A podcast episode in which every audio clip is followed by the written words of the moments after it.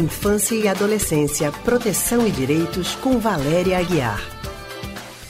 Bem, agora a gente já está ao telefone com Valéria Aguiar, que é psicóloga e psicanalista do Centro de Pesquisa em Psicanálise e Linguagem, CPPL, porque hoje Valéria vai falar sobre a situação dos bebês que estão nascendo nesse período de pandemia e de isolamento social. Valéria, muito boa tarde para você. Boa tarde, Anne, Leandro e ouvintes. Oi, Valéria, boa tarde para você. Seja bem-vinda mais uma vez. Tem gente que está conseguindo cumprir a risca as normas do isolamento social e entre essas pessoas estão as mães de recém-nascidos que entraram em licença maternidade. Se esse distanciamento social garante a segurança do bebê, também provoca um fenômeno curioso. Várias crianças nascidas durante a pandemia já completaram três ou quatro meses sem conviver com ninguém além do pai e da mãe, que em muitos casos nem os parentes podem visitar essas criancinhas. Então, nessa situação, é, ela pode ser prejudicial para o desenvolvimento da criança? Pois é, não é? Que contexto mais difícil para todos, até para os bebezinhos, não é? é? Veja, num primeiro momento, primeiro, segundo mês, a possibilidade do bebê ser cuidado com a exclusividade da, dos pais, da mãe, com um ambiente protegido, protegido não só do, do vírus, da contaminação, obviamente, mas protegido do excesso de estímulo que o mundo tem, enfim, com uma rotina, com uma monotonia nessa rotina. Tudo isso é muito importante para o desenvolvimento do bebê. É penoso para a mãe e para o pai, mas principalmente para a mãe, não poder contar com outras pessoas, além do pai da criança, mas com a mãe dela, com a madrinha, com a vizinha, para partilhar alguns cuidados com o bebê. Mas essa reserva, num primeiro tempo, ela é importante para o bebê. Agora, minha gente, quando vai chegando o quarto, o quinto mês, e principalmente lá para os seis, sete meses, esse bebê precisa conhecer outros rostos, outras pessoas, além da mãe e do pai. Então, assim, é importante para os pais, para as famílias, calcularem uma certa qual é a margem de risco, porque assim, se o vô e a avó também estão bem resguardados, uma aproximação, uma visita, uma vinda do vô e da avó, parece possível. Anne, você está nessa realidade aí, né? Prestes. Eu já ia dizer, né? A viver Falando tudo isso. Com Falando com propriedade de caso, né? Eu tô, eu tô esperando também um bebê, daqui a pouco nasce, Valéria. E eu sei bem o que as mães estão pensando agora. Meu Deus, como é que vai ser a realidade, né? A gente não vai ter realmente ajuda, pelo menos nos primeiros meses. Mas só, Valéria, que a gente também tem que pensar o seguinte: as mães vão voltar a trabalhar. E muitas mães contam com as avós, com as tias, enfim, com as pessoas da família para cuidar desses bebês.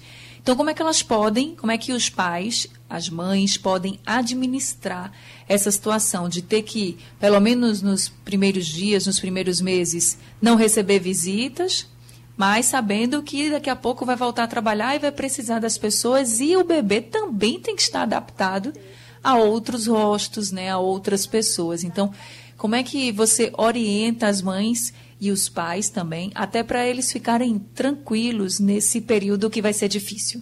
Certo, entender que essa, essa aproximação, essa chegada do, da avó ou da tia, ela vai precisar ser construída, vai precisar ser planejada, alguns acordos vão precisar ser feitos.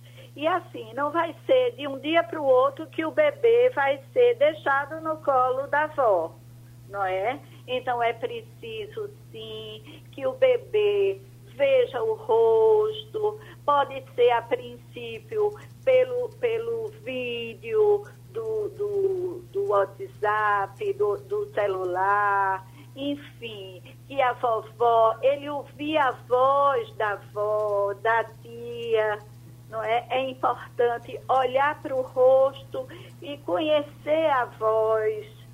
Isso é uma forma de ir introduzindo, de ir também para os, os outros familiares irem construindo esse, esse vínculo, essa aproximação, mesmo virtual, mas que é fundamental que os pais coloquem em perspectiva que num certo momento vão sim precisar que o bebê entre em contato, não só porque eles vão contar com os outros familiares, como você lembrava, né, Anne, para ir trabalhar, para ir cuidar de algumas coisas da vida, não é? Porque é importante também para os pais que haja, e para o bebê, que haja essa alternância entre presença e ausência dos pais, da mãe, principalmente depois desse primeiro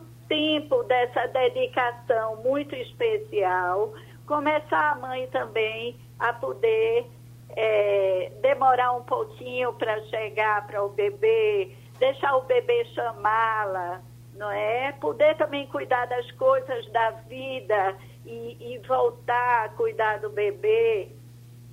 É um desafio grandão, né, para a criancinha que acabou de nascer também, para os pais, para a família toda, mas que, como você disse no começo da entrevista, é um momento importante para a saúde de todos e tomara que tudo isso passe logo e todo mundo consiga já abraçar, pegar o bebezinho no colo e fazer tudo com segurança. Obrigado, Valéria, mais Olha, uma vez. Precisa construído, não tem nada dado. Então, cada família, cada casal vai ver junto com o seu, é, os outros familiares como é que vão construir essas aproximações, mas que é preciso colocar em perspectiva que vai precisar ver outros na vida deles e do bebê, pela saúde mental deles e do bebê.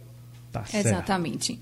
Então, gente, a mensagem que fica de Valéria é: tenham calma e também procurem até orientação com o médico mesmo. Veja, conversa aí com seu pediatra.